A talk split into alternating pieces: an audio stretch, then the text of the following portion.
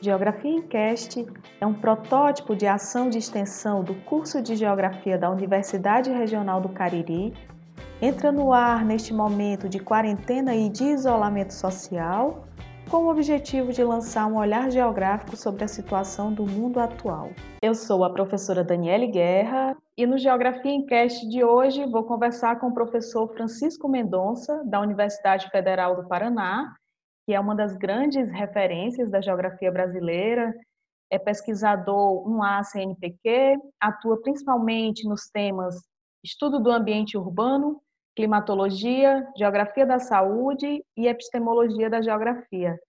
Professor, é um prazer imenso conversar com você neste Geografia em Cast de hoje. Muito obrigado pelo convite. Para mim é uma satisfação enorme também poder dialogar com vocês, falar um pouco das ideias do que a gente tem feito e aprender com vocês no diálogo também. Professor, você tem uma larga experiência em coordenação de projetos sobre climatologia e geografia da saúde né? por exemplo, o clima urbano e dengue nas cidades brasileiras. E diante disso, como você avalia essas áreas de clima e saúde para a compreensão da pandemia do novo coronavírus? Olha, é, eu sempre que toco nesse tema da, da relação entre a geografia e os estudos, as pesquisas, os interesses na área de saúde humana, sempre me volta à cabeça essa longa história e bastante densa da geografia da saúde, outrora chamada de geografia médica, que grande parte do tempo foi desenvolvida não por geógrafos, né, sobretudo sanitaristas no século XX, mas tinham geógrafos também trabalhando. E quando me vem esse pensamento à cabeça, aparece essa evidente é, situação de que as doenças no mundo se distribuem de maneira completamente desigual em função de fatores, ora da natureza, ora influência da própria é, organização social. E que para compreendê-las é preciso, então, compreender as doenças, tentar encontrar formas, inclusive, de predizê-las e controlá-las. O conhecimento geográfico se faz, então, fundamental? Eu aprendi ao longo da minha experiência com aqueles que vieram antes de nós e hoje com vários pesquisadores de que para compreender as doenças e controlá-las, ou pelo menos é, fazer formas preditivas de como elas se manifestam, o conhecimento geográfico é fundamental. E, claro, o coronavírus, nesse momento, é mais uma condição de doença que tem um caráter geográfico muito forte. Então, várias são as possibilidades que a geografia traz para compreender esse grande problema, essa pandemia, essa mudança histórica que a crise com uh, o coronavírus está nos trazendo nesse momento. Professor, você vem analisando a relação intrínseca entre as epidemias de dengue, zika e chikungunya com o clima. É possível fazer esta relação com a pandemia do novo coronavírus? É muito difícil e, eu creio que até de uma certa maneira incorreta, estabelecer uma ligação, uma relação unicausal de um elemento, seja da natureza da sociedade, com a dada doença, sobretudo esse tipo de doença pandêmica, como é o caso do coronavírus. Há uma multiplicidade de fatores, muitos deles ainda não conhecidos, para tentar entender e atuar nessa doença. Essa base que nos faz compreender a relação entre o clima e a saúde humana é uma base, é um preceito, é um conhecimento milenar. Nós sempre, no campo da geografia da saúde, situamos como os primeiros trabalhos que começaram a fazer essa relação entre o clima e as doenças no organismo humano vem de Hipócrates na Grécia clássica. E ele já era, claro, um herdeiro de conhecimentos que vinham antes dele. Dizer, há certas doenças que respondem muito claramente à influência do clima sobre o organismo humano. Há outras doenças que respondem menos ou indiretamente. E, claro, há doenças que não têm nenhuma relação com a condição climática direta ou indireta.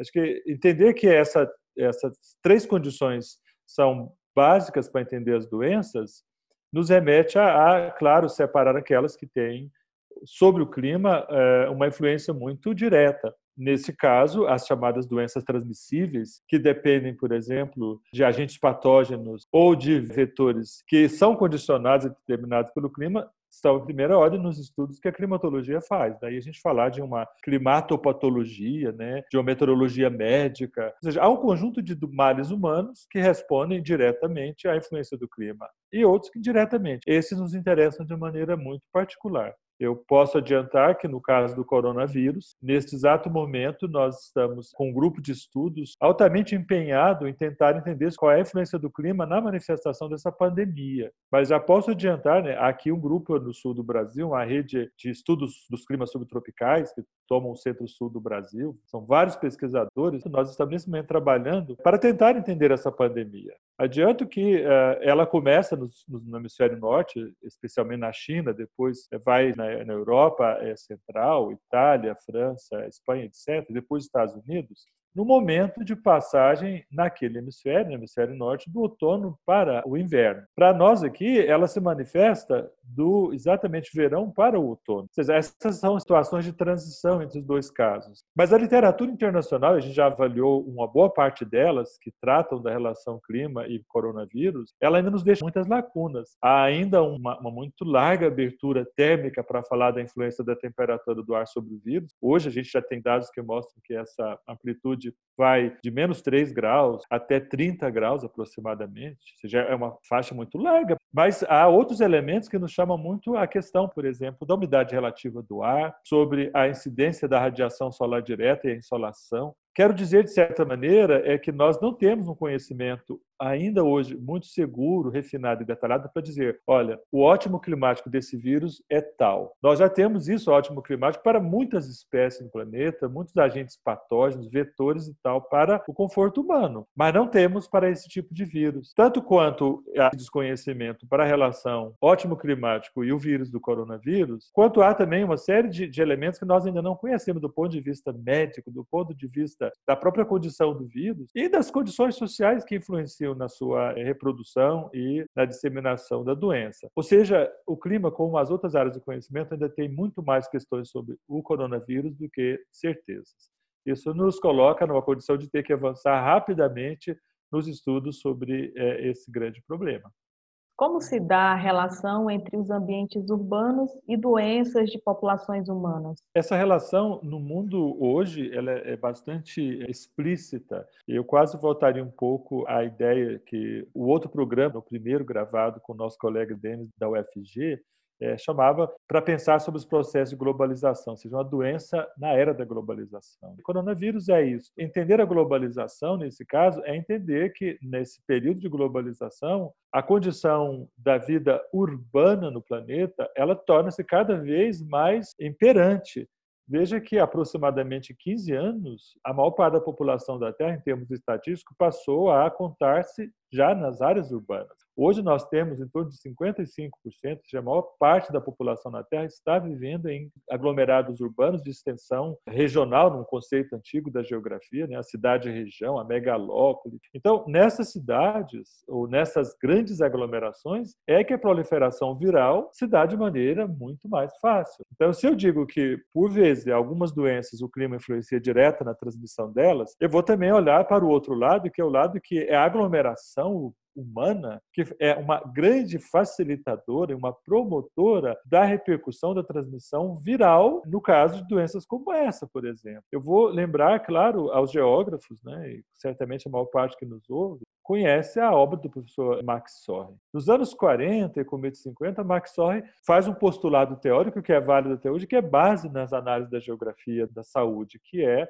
a ideia do complexo patogênico, que é extremamente viva ao, poder analisar hoje, por exemplo, o coronavírus e a pandemia, ela está embasada num tripé analítico dos elementos geográficos, que é o meio físico, e esse meio físico, tripé 1, ele pega o clima, o relevo, as águas, a vegetação, etc., os solos, né? Se certas doenças dependem diretamente destas estruturas da paisagem físico-natural. Junto com esse grupo, há o que ele vai chamar o segundo, que são seres vivos. São as bactérias, são os vírus, são os vetores vivos que portam esses bactérias e vírus, os agentes patógenos, e que vão dar melhores ou piores condições da sua transmissão. E vai juntar, claro, o terceiro elemento do tripé, desses elementos geográficos, que é exatamente a condição social, a condição de vida humana, que vai dizer da urbanização, da vida na indústria, da vida no campo, das formas de comércio e transporte que nós é, usamos e vivemos vivenciamos no cotidiano. Ou seja, essa matriz teórica do professor Max Sorre, que foi muito avançada para o seu tempo, mas que é muito aplicada hoje, claro, melhorada nos nossos dias, ela é um elemento fundamental para os geólogos compreender manifestações como essas pandêmicas, as endêmicas, os surtos, aquelas que são mais localizadas. Enfim, a cidade é hoje, no mundo moderno, hipermoderno, globalizado, é para tomar essas metáforas e falar da cidade no nosso dia, né? um mundo urbano. A globalização é o auge da modernidade, é o auge da urbanização e da industrialização. Esses elementos são elementos fundamentais para entender a doença. O clima é um elemento importante, nós ainda estamos avançando o seu conhecimento para ver os limiares e a sua influência no coronavírus. Talvez tenha muita influência, talvez não, a questão está dada, mas é certo que a urbanização e a globalização são elementos fundamentais para entender a formação de uma pandemia como essa. É como que a modernidade, ao gerir dentro do sistema de produção e o capitalismo hoje imperante no planeta, deriva em hiperaglomerações, em hiperconsumo, em uma transformação jamais vista da natureza do planeta para atendimento dos anseios da sociedade de consumo, ela é, inadvertidamente e de uma certa maneira um tanto responsável acaba gerando problemas macro como essa pandemia. Isso está na ordem da globalização, está na ordem do nosso mundo hipertecnologizado, super avançado, mas com extrema justiça social associada. Né? Trazendo essa discussão para o Brasil, quais os riscos socioambientais que o país apresenta e que pode intensificar a disseminação da Covid-19? No caso do nosso país, o principal e primeiro risco é a ação pública e fortemente inconsequente das autoridades políticas do governo federal nesse momento, indo totalmente na contramão das recomendações da Organização Mundial de Saúde, totalmente na contramão da ação daqueles países que passaram nos últimos três meses situações absurdas e estão passando situações absurdas por uma ação impensada, apressada e relativamente irresponsável de alguns governantes, levaram a população a uma situação caótica como está tendo. Veja bem, de ontem para hoje, só na Espanha, mais de mil pessoas morreram na Itália, a gente soma a cada dia 800, 900 mortes. Nos Estados Unidos, agora um absurdo. Veja, nos Estados Unidos, a política do governo central orientando a população do país, governantes dos estados, a não se precaver, a considerar, como foi o caso brasileiro, que é, o que está acontecendo é uma gripezinha, que todo mundo deveria voltar às ruas e abrir o comércio e a vida é, cotidiana, no sentido da multidão em ruas e estabelecimentos comerciais, em escolas, deveriam voltar. Essa é uma atitude insensata, é uma atitude irresponsável, é uma atitude que coloca a vida do homem em jogo. Eu diria que, para o caso brasileiro, o mais grave que a gente enfrenta nesse momento, ainda nesse dia de hoje, é essa ação absurda que vem do mais mais forte o poder do Estado Democrático Brasileiro, da República Brasileira, que vem do âmbito do governo federal. Isso é um absurdo que está sendo feito. Essa é a grande ameaça. A fala do dirigente máximo leva as pessoas que acreditam naquela fala a desconsiderar e menosprezar o impacto de uma pandemia como essa. Nós ainda estamos a ver que dentro de 15 dias a um mês, um mês e meio, as coisas piorem muito no nosso país, por ações inconsequentes como essa, esse comportamento do governo central do Brasil que faz as pessoas tornarem-se cada vez mais vulneráveis. Fora isso, é óbvio, há toda uma condição no país que é diferente da, de onde a doença já teve mais vítimas, que é o estado de pobreza que a população brasileira ainda atesta que é muito elevado, e miserabilidade. Né? As populações no Brasil que estão nessa faixa né, de pobres a miseráveis são aquelas que, já por uma suscetibilidade física, né, baixa resistência, elas estão muito mais expostas à transmissão, porque elas não têm nem como fazer muito o isolamento social e o confinamento. Ou seja, nós temos, infelizmente, no país todas as condições para que os casos da pandemia do coronavírus no Brasil sejam realmente elevadíssimos. A não ser que fatores agora ainda inesperados aconteçam muito rapidamente, nós poderemos ter realmente um fato catastrófico ligado a essa pandemia no Brasil brevemente nos próximos dois a três meses. É só acompanhar a, o que os especialistas no campo da epidemiologia trabalham, entender que que realmente a situação é gravíssima e que tem que ser cuidada. Retomando as questões do clima, professor, a gente tem acompanhado, a partir de imagens de satélite, que há uma redução significativa nas taxas de CO2 na atmosfera naqueles locais que apresentam um ápice da epidemia. Né? Aconteceu isso com a China, com o norte da Itália. Neste sentido, é possível prever quais serão os impactos da pandemia da Covid-19 sobre o clima? Os impactos, os efeitos e a influência já são nítidos. Não é a pandemia ela em si que coloca ou que traz esse impacto, essa esse momento de a atmosfera da Terra e a natureza da Terra ter um momento de respiro, um momento de ai, puxa vida, agora vai diminuir um pouco a pressão humana sobre a natureza do planeta. Nós estamos vendo, nos últimos dois séculos, um crescendo de destruição generalizada das bases ecológicas da vida humana na Terra.